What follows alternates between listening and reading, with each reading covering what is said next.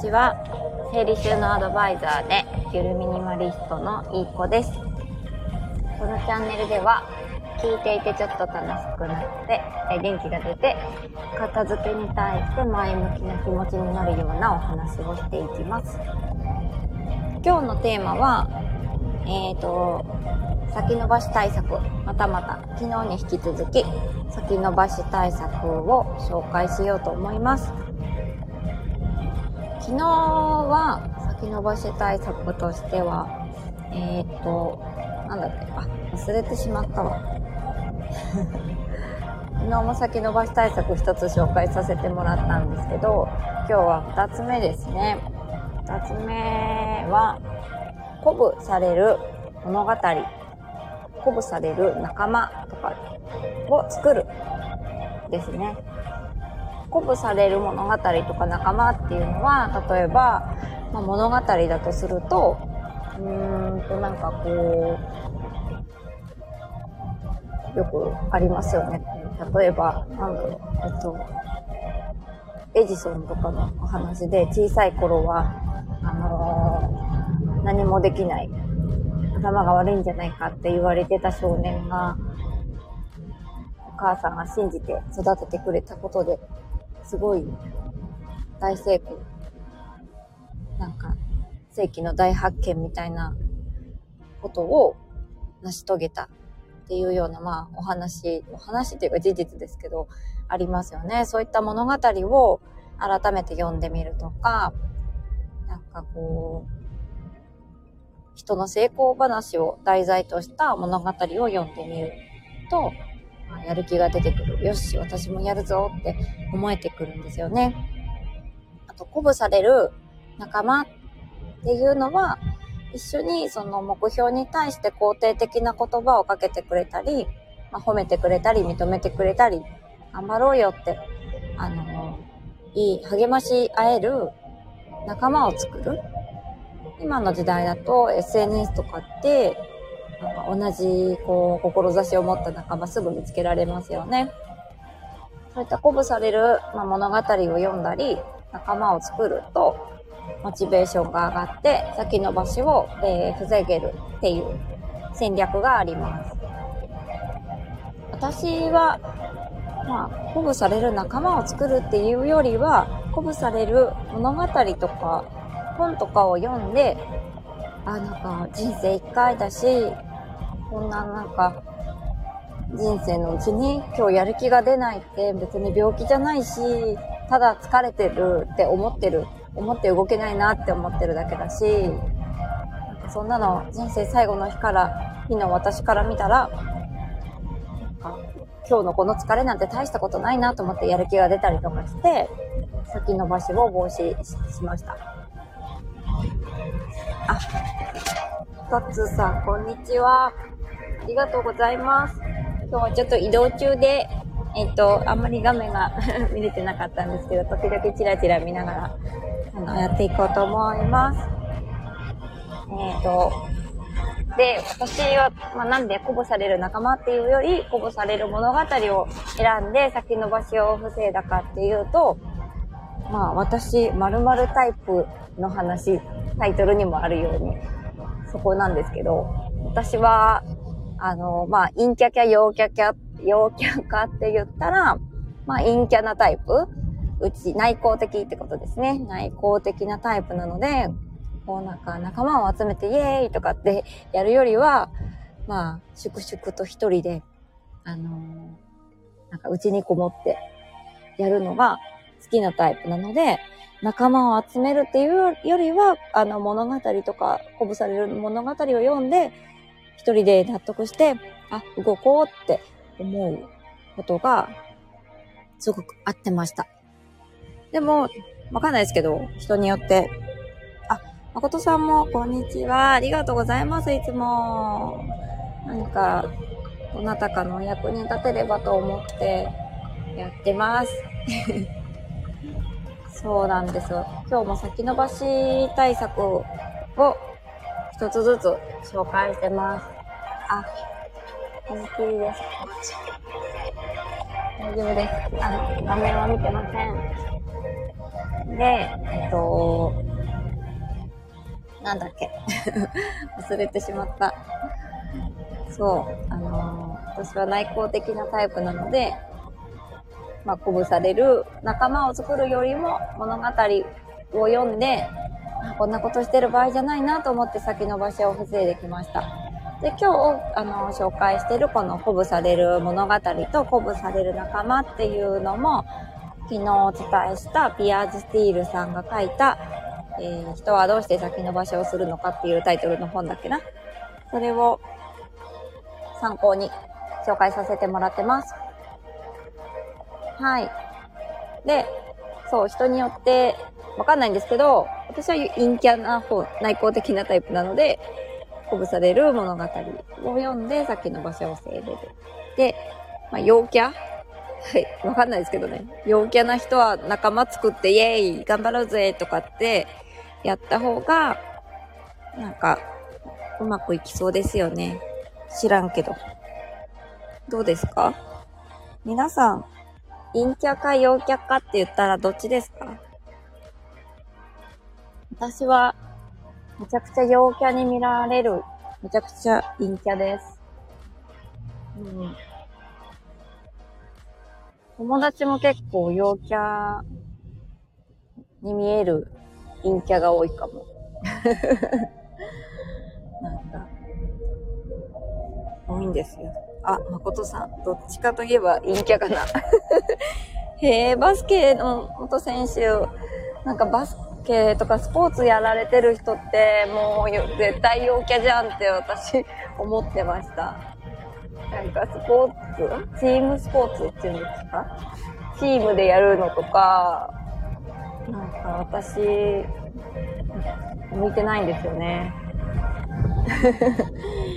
なんかバスケとか、すごい苦手でしたね。なんか、中学の時にバスケ授業でやってて、で、なんか、ルールもよくわかってないし、なんかやったんですかね、私が。そしたら、なんか、すごい優等生の子が、やったいいか何やってんの？みたいな。なんか、私は怒ってきたんですよ。で、私も、何？と思って。なんで怒られなきゃいけないの？と思って、もうそのボールをもう投げつけて、まあ知らんって言って、体育館から飛び出して先生に追いかけ回されるっていうことがありました。もうなんかもうそういうみんなで協力してみんながいい気持ちになるみたいなのがわかんないんですよね。きっと。わかんなかったんですよ ね。ね